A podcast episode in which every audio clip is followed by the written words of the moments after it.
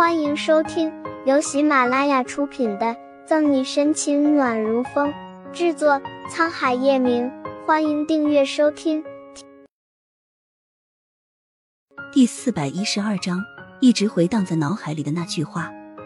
丧礼很简单，祭拜过后便下葬。叶晨玉本想让沈西再回医院检查下，奈何拗不过他，只能先回盛世庄园。小西。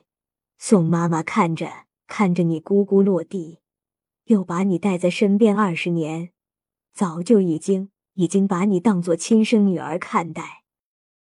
倚靠在车窗上，沈西茫然的看着外面的风景一闪而过，耳畔便萦绕着宋母和他说的每一句话。这二十年来，你一直都是个听话孝顺的孩子，宋妈妈对你从未操什么心，也不曾不曾对你有什么要求。但今天，今天我要求你，求你一件事，小溪，你必须答应宋妈妈。小小溪，宋妈妈知道你对阿义只是兄妹兄妹之情，宋妈妈也不强求你，但你这辈子嫁给谁，都不能嫁给叶晨玉，知道吗？绝对不能嫁给叶晨。但你这辈子嫁给谁？都不能嫁给叶晨玉。这句话沾上了魔力，一直回荡在沈西脑海里。平静无波澜的眼眸微微动，沈西犹豫片刻，问：“叶晨玉，你之前见过宋妈妈吗？”从宋母去世的悲伤中缓解了一些，沈西后知后觉，事情没有那么简单。明明还有一年时间的宋母突然病重去世，临终前还和他说了这番莫名其妙的话。怎么能不让沈西起疑心？在沈西的记忆中，宋武只知道她有一个男朋友，但不知道是叶晨玉。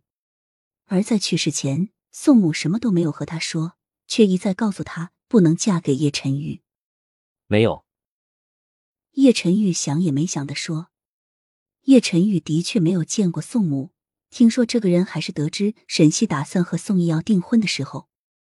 对于沈西突如其来的问题。”叶晨玉没有怀疑什么，只当他是太过悲痛，想念宋母罢了。回到盛世庄园，沈西一句话也没有说，自己回了卧室，轻轻的把门锁上。小西做了一桌子菜的叶老太太织着毛衣，望见沈西进来时，面上一喜，准备唤他过来吃饭，却被他的死灰色的表情吓到。奶奶，让他静一会儿。叶老太太关切的上前要问。被叶晨玉拦住了，现在的沈西只能靠他自己走出来了。唉，苦了这孩子了。叶老太太摇头叹息。卧室里的沈西没有开灯，把门关上，顺着门蹲下，捂着脸，把头抱进膝盖里，压抑着哭声。他又想过宋妈妈离开他，但当这一天来临时，仿佛连灵魂都在悲伤，无所依靠的飘零。从今往后，他真的再也没有妈妈了。门外纵然隔音很好，叶晨玉依旧能清晰的听到沈西抑制的很难受的哭声。不知过了多久，或许是哭的累了，沈西躺在地上昏睡过去。一直等在外面的叶晨玉好久没听到里面传来声音，微微垂了眼睫，抬手敲门：“小西，小西，小西。”可是敲了半响，里面的人也不见回应一声。表哥，钥匙，钥匙！心下一沉，叶晨玉正要破门而入，顾春寒拿着一串钥匙，气喘吁吁的跑上来。因为沈西在门的旁边，叶晨玉打开一条缝，按下灯的开关，看清里面的情况，小心翼翼的走进去，才抱起地上不省人事的沈西。宋妈妈，朦胧中。沈西觉得自己好像在云层里，有一个温暖的怀抱将她抱起。怎么这么烫？伸手一摸沈西的额头，叶晨玉眸光一冷，急声吩咐后面刚进来的顾春寒：“快去把廖婷叫来。”顾春寒也看出沈西脸酡红的不对，赶忙转身下楼打电话，把沈西抱在床上。叶晨玉一只手握着他冰凉入骨的手。